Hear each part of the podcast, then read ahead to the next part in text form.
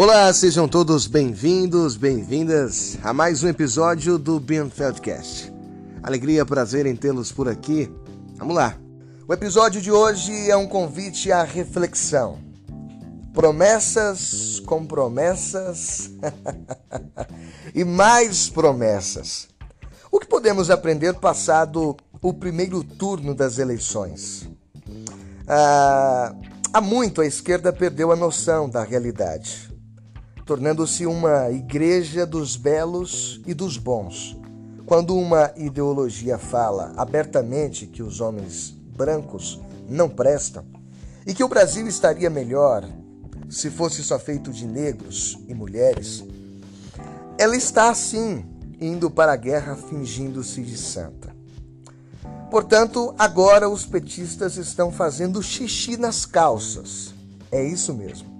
A esquerda hoje tem todos os vícios de uma aristocracia burra, porque ocupa praticamente todos os espaços da inteligência pública, né?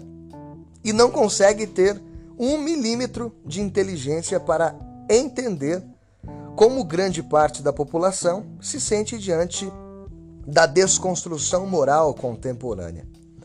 A histeria ao redor dessas eleições, como uh, um plebiscito a favor ou contra a democracia, é uma prova cabal da inapatência da aristocracia intelectual pública. A apreensão popular da democracia é a sua natureza procedimental. Dito isso, ganha quem levar a competição por votos né, nas eleições. E nesse sentido, vale tudo, vale tudo para vencer as eleições. É bem verdade que o PT uh, nunca foi um partido democrático. Sua violência é explícita. Coloniza instituições da República, persegue seus desafetos no espaço público, cala a oposição com elegância. Tudo isso sob as palmas da inteligência pública enviesada a estridência ideológica da esquerda pode custar caro para ela diante do espírito disciplinado do protestantismo popular nacional. A elite é sempre cega porque não suporta o cheiro de ônibus e trem.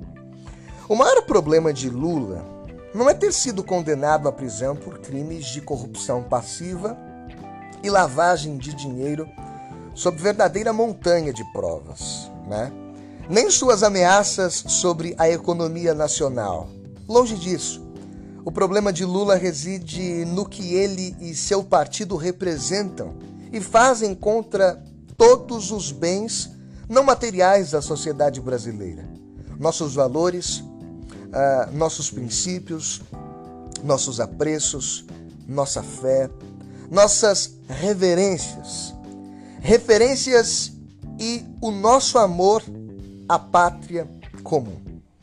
Esse trabalho voltado contra os fundamentos da nossa cultura, que está em curso no mundo, aqui, aqui no Brasil, é desempenhado pelo partido, ah, ou melhor, pelos partidos de esquerda, né?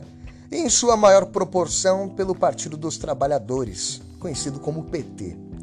Muito mais grave e nocivo do que aceitar suborno e esconder dinheiro mal havido e corromper a inocência infantil é destruir sutilmente a religiosidade e a fé das pessoas, vilipendiar objetos de devoção, atacar a instituição familiar e o casamento, levar ideologia de gênero às crianças difundir a maliciosa teoria de que nos seres humanos uh, gênero é uma construção social.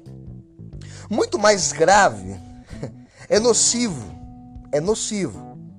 É também combater o direito de propriedade, o direito de ir e vir, a liberdade de opinião e expressão mediante a regulação da mídia. É isso mesmo proposta de governo do Lula. O livre mercado e a liberdade de empreender também.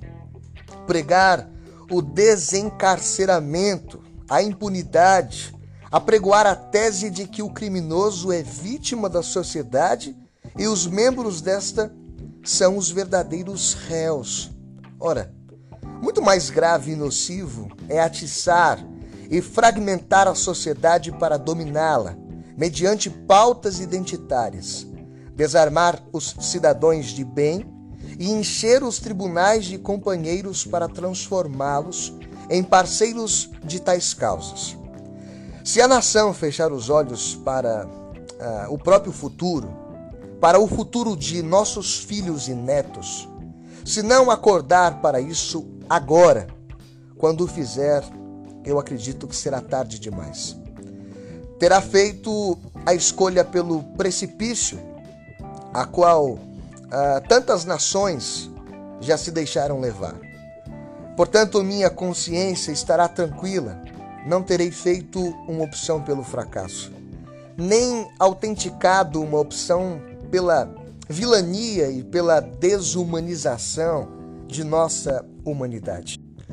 Vale lembrar que não foi o presidente da República quem decidiu resgatar nossa gente da sanha dos vermelhos. Foi o povo brasileiro, exausto de tanta destruição e de tanto atraso, que escolheu aquele líder como a ponta da lança de sua cruzada, rumo ao lugar de destaque que bem merece nosso mundo.